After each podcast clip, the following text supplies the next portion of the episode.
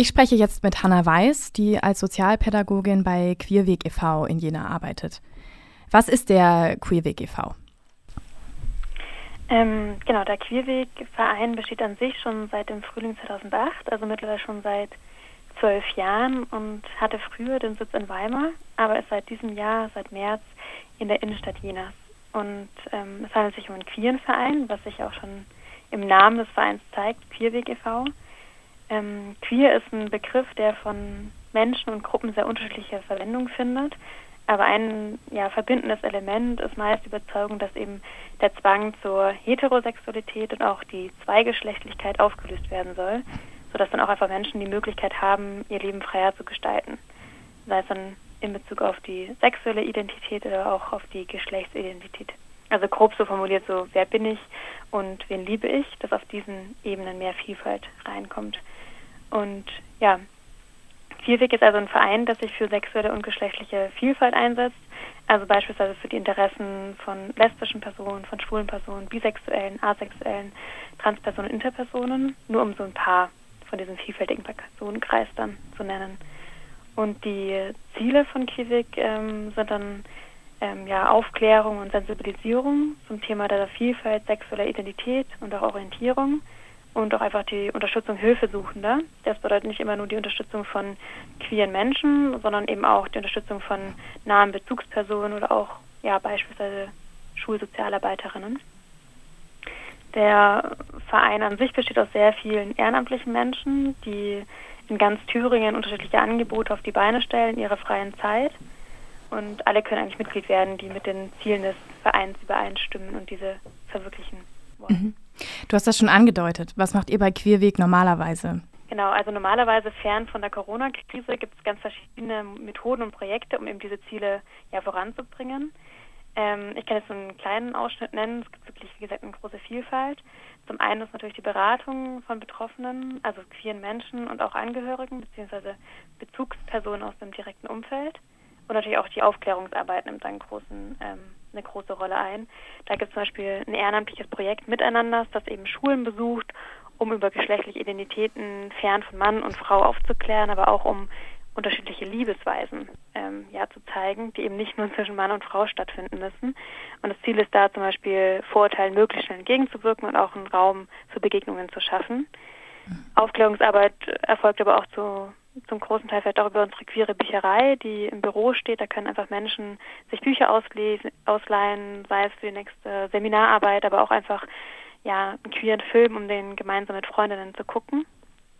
Es gibt sehr viele Angebote zur Freizeitgestaltung. Da gibt es zum Beispiel seit diesem Jahr den Queeren Jugendclub in Weimar, ähm, der sich immer als offener Raum versteht, in dem dann junge Menschen mit ihren Freundinnen vorbeikommen können, um mit Gleichaltrigen einfach abzuhängen oder auch ein Gespräch zu suchen mit einer Sozialpädagogin, die auch gleichzeitig Sexualpädagogik studiert hat. Und ähm, was auch ein wichtiger Teil unserer Arbeit ist, halt die Durchführung und die Mitwirkung an öffentlichen Veranstaltungen. Beispielsweise war jetzt angedacht, ähm, beim bundesweiten Vernetzungstreffen mitzumachen von Recht auf Stadt, das in Weimar stattfinden sollte im Mai.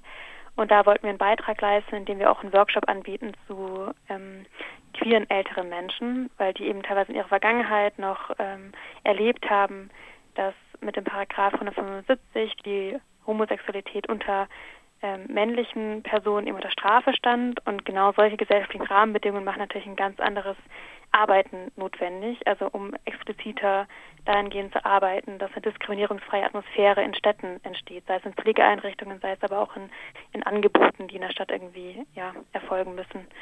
Und was natürlich auch ein Großteil unserer Arbeit ist, ist einfach eine Stellungnahme zu aktuellen Themen, sei es Entwicklung auf parteienpolitischer Ebene oder eben auch auf gesellschaftspolitischer Ebene. Das sind so ja, ist ein Teil von unserer Arbeit, der normalerweise regulär so stattfindet. Mhm. Wie verändert denn jetzt Corona diese Arbeit? Also generell kann man schon mal sagen, dass wir es für sehr wichtig ähm, empfinden, für uns selbst, aber auch in praktischer Solidarität mit anderen, dass wir uns wirklich auch in den Zeiten der Covid-19-Pandemie wirklich verantwortungsbewusst verhalten, um eben die Ausbreitung zu verlangsamen. Und trotzdem gehen halt dann mit diesem Handeln einfach verschiedene Herausforderungen einher, die unsere Arbeit halt direkt irgendwie beeinflussen. Das eins ist natürlich die Kommunikationsfähigkeit, aber auch die Ansprechbarkeit. Also unser Büro, das ja jetzt gerade in Jena ist, ist einfach nicht mehr regelmäßig besetzt, sondern wir sind sehr unregelmäßig dort. Das ähm, heißt, dass wir einfach Beratung auch gerade übers Telefon ähm, machen müssen oder über Videokonferenzen. Und das bedeutet auch, dass einfach die Kommunikation intern bei Queerweg natürlich auf anderen Kommunikationskanälen stattfindet und auch der Kontakt zu anderen Projekten und Institutionen einfach über ja, virtuelle Kommunikationswege stattfindet. Das ist ja bei vielen Einrichtungen gerade so. Und ähm, ja, was natürlich auch Auswirkungen hat, sind natürlich auch ähm, ja, die Projekte einfach, dass reguläre Veranstaltungen nicht mehr stattfinden können. Zum Beispiel eben das Projekt Miteinander, von dem ich kurz vorhin erzählt habe, das einfach in Schulen geht. Und in Thüringen ist ja gerade so, dass die Schulen mindestens bis zum 19. April geschlossen sind. Das heißt, dass da auch keine Arbeit in dem Moment stattfinden kann. Und auch Veranstaltungen, die einfach angedacht waren, wie zum Beispiel der Eidehoppet, der rund um den 17. Mai stattfinden sollte, ähm, findet auch nicht statt. Das ist halt der internationale Tag gegen ähm, Homophobie, Transphobie, Interphobie und Biphobie. Und da gibt es normalerweise mal sehr verschiedene Veranstaltungen, die nun auch nicht mehr stattfinden können. Das heißt, es betrifft wirklich alle Ebenen, ähm, ja, was ja auch schon viele andere Vereine erzählt haben. Und habt ihr da jetzt andere Sachen, die ihr in der Zeit anbieten könnt? Ähm, genau, das hat diese große Frage, wie können irgendwie Projekte trotzdem stattfinden, weil es gibt einfach verschiedene Herausforderungen, die gerade mit der Krise hochkommen und deswegen sehen wir einfach die dringende Notwendigkeit, nicht nur trotz dieser Krise weiterzuarbeiten, sondern insbesondere in dieser Krise weiterzuarbeiten, weiterhin präsent zu sein. Und wir versuchen uns einfach gerade an verschiedenen neuen Methoden, die verantwortungsbewusst sind, im Sinne von, wir möchten den Coronavirus nicht weiter verbreiten, sondern eher verlangsamen, aber Methoden, die trotzdem dazu führen, dass wir präsent sind, um halt irgendwie weiter an unserer Vernetzung zu arbeiten, aber auch für Menschen da zu sein. Ähm, genau, der Jugendclub, von dem ich vorhin kurz erzählt habe, der in Weimar ist, der bietet nun zum Beispiel Chats an. Da hatte vorher immer so persönliche Anlaufzeiten, da hatte immer feste Öffnungszeiten. Und jetzt gibt es halt einen Chatroom, wo sich eben queere junge Menschen trotzdem noch treffen können, um sich miteinander auszutauschen. Und da sieht man auch, dass der Bedarf da ist, weil der einfach auch angenommen wird. Das heißt, dass da junge Menschen zusammenkommen können auf einem neuen Kommunikationsweg. Und wir bieten natürlich auch weitere Beratung an, die halt nicht mehr persönlich stattfindet, aber eben auch per Telefon. Und ähm, ja, auch bei, das ist ein trauriger Anlass, aber trotzdem kann es auch ein Vorteil sein für junge queere Menschen, zum Beispiel jetzt ein Angebot anzunehmen, das anonym ist und das auch keinen Fahrtweg mit sich trägt. Denn ähm, in Thüringen ist einfach das Problem, dass es keine flächendeckenden Angebote gibt. Und deswegen ist immer noch eine Frage der Mobilität und auch der finanziellen Mittel, überhaupt zu bestimmten Angeboten hinzukommen. Das heißt, vielleicht ist auch eine Chance, dass irgendwie auch online jetzt mehr stattfindet. Und ähm, andere Projekte versuchen einfach nach hinten zu verschieben zeitlich oder einfach neue kreative, kreative Wege zu finden, um das irgendwie trotzdem stattfinden zu lassen, um die ursprünglichen Ziele, die wir festgeschrieben haben, dennoch zu erreichen, aber mit anderen Methoden, wie wir sie einfach immer die letzten Jahre angewendet haben. Das heißt, ähm, dass wir weiterhin sehr präsent sind, immer noch den Kontakt suchen, uns weiter vernetzen und gemeinsam auch mit verschiedenen Gruppen versuchen, Lösungen in diesen herausfordernden Zeiten ja, zu finden. Wo seht ihr denn die äh, großen Herausforderungen und Probleme, die sich aus der derzeitigen Krise für eure Arbeit und ja vielleicht auch für queeres Leben ergeben? Also es gibt äh, gleich sehr, sehr viele verschiedene Herausforderungen. Teilweise sind Herausforderungen schon klar abzusehen.